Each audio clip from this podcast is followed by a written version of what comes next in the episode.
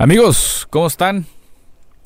Capítulo número 10 de Boxeo Analítico de la temporada número 2. Quédense aquí con nosotros. Hay un montón de noticias desde peleadoras mexicanas poniendo el nombre del boxeo mexicano femenil en alto y muchas otras cosas. Aquí con nosotros en el bloque número 1 del capítulo número 10. Comenzamos.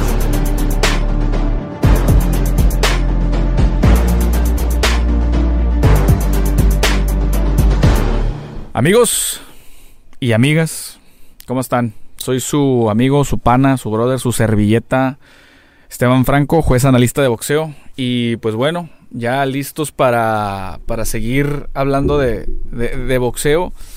Y pues bueno, no sé si ustedes vieron los capítulos de, de esta semana, que acaba de pasar este fin de semana, donde las, las mujeres pusieron el, el nombre del boxeo muy, muy, muy en alto. ¿eh? Me estoy refiriendo a, a Julián La Cobrita Luna, que peleó en Puebla, defendió su, su campeonato mm, gallo del Consejo Mundial de Boxeo.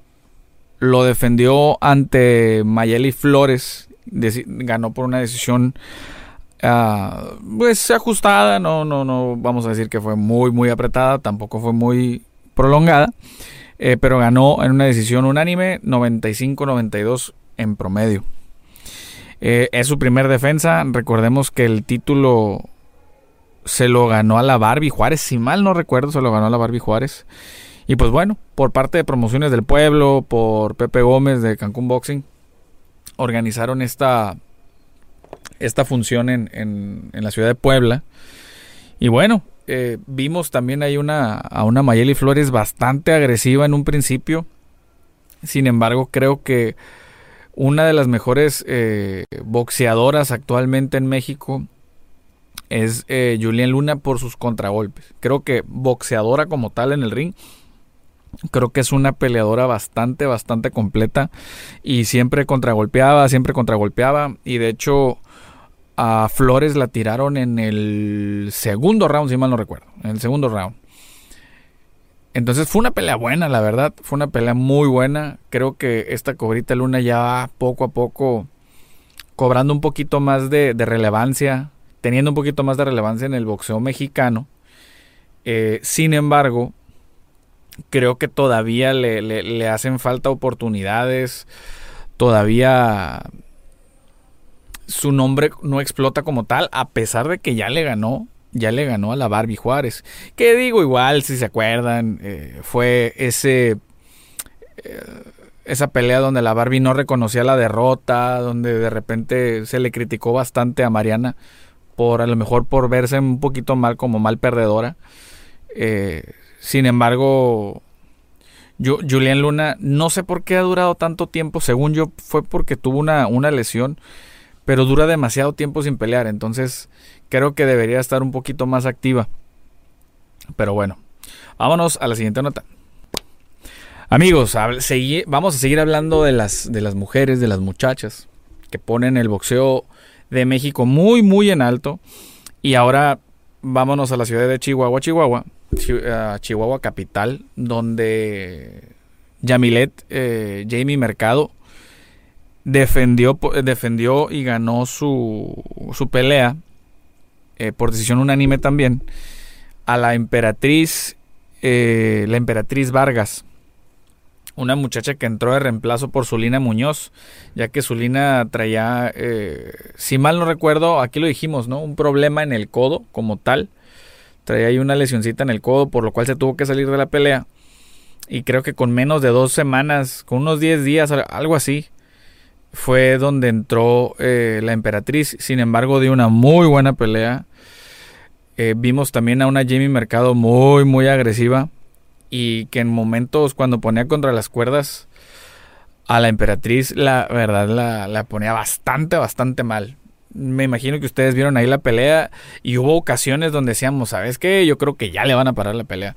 Sin embargo, se les mostró la, la gallardía y las ganas de salir adelante en la, en la pelea de la emperatriz, que igual no le alcanzó, pero creo que dejó un muy buen sabor de boca, fue a rifársela con muy poco tiempo de antelación para prepararse y creo que se, ahora sí que se le debe de, rendir respeto porque se rifó. La verdad es que fue y se rifó.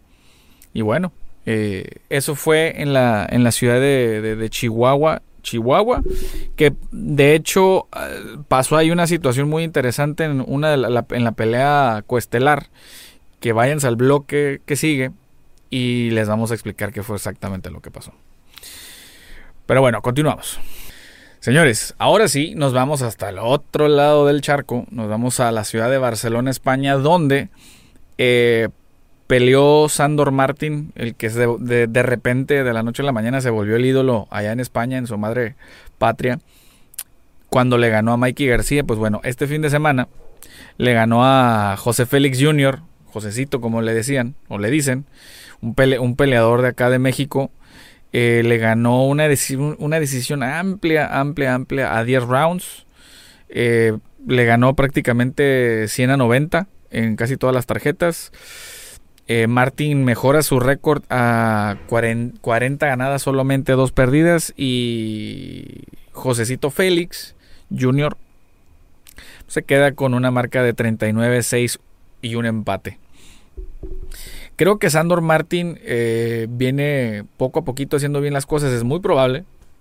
Mm, no lo dudo, pero tampoco. No digo que eso vaya a ser el siguiente paso. Pero no, no, no se me haría raro que en su próxima pelea peleara por el campeonato del mundo. Que la verdad peleara por un campeonato del mundo. Recordemos que es eh, súper ligero.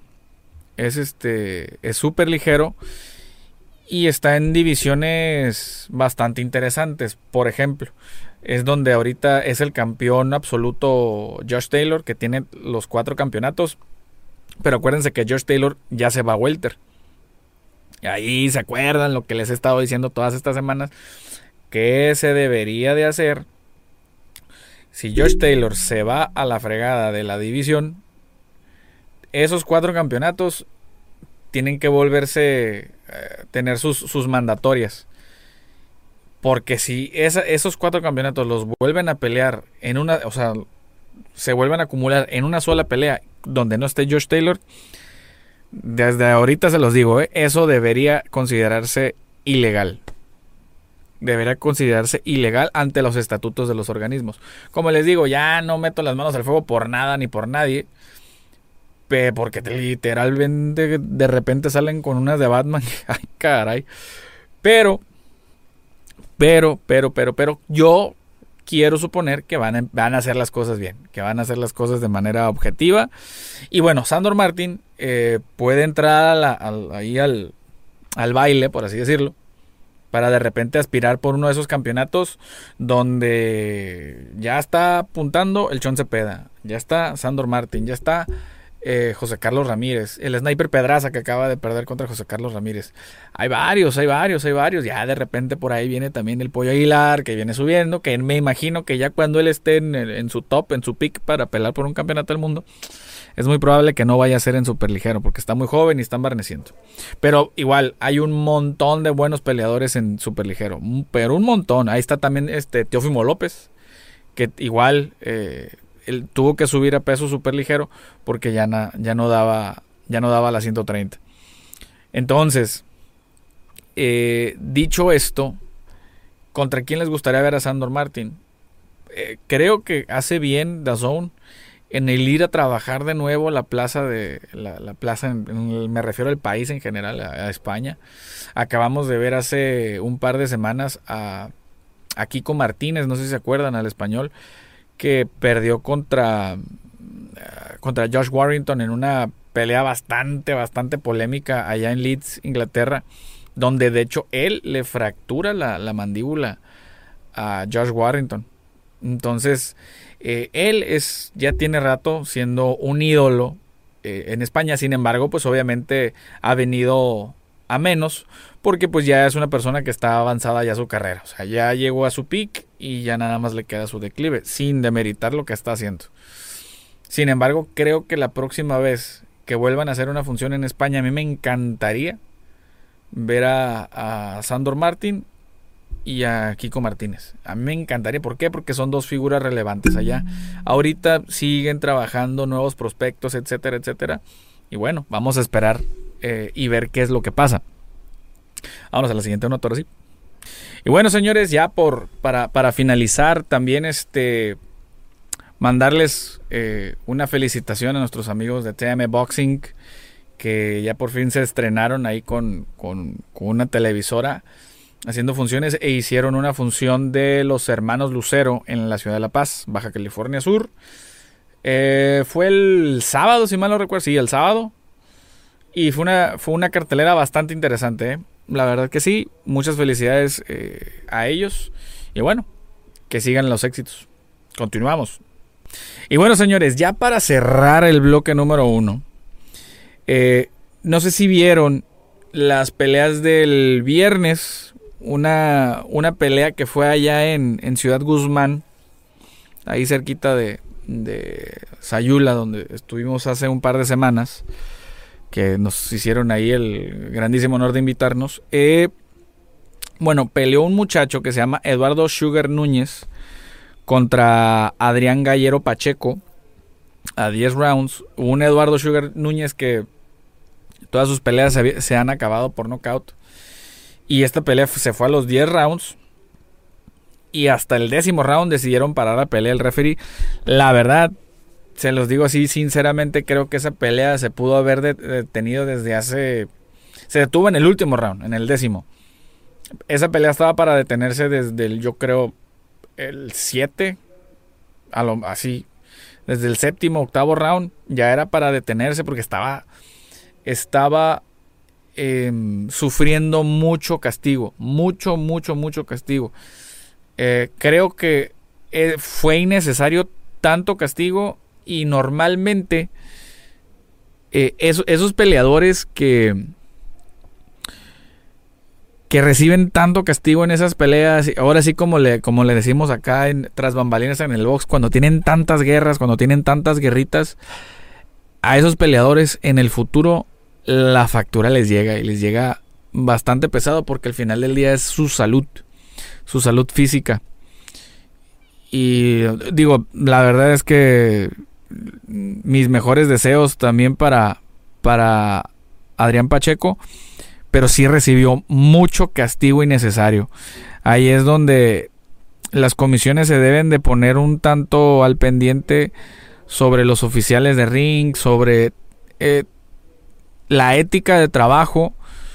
Y creo que se los, se los decía yo la temporada pasada con el buen Fer. De que hay, hay demasiados compadrazgos dentro del, dentro del boxeo y tú ves de repente que el juez, que el referee, que el comisionado, que el supervisor, que son, son compadres. Y es gente aficionada al deporte, y ahí se van metiendo, y ahí se van metiendo, y se van, ah, se van metiendo. Inclusive hay quien hasta, nomás porque es un hijo de papi y mami, pues ahí le pagaron, y ahí hicieron un, un, un borlote.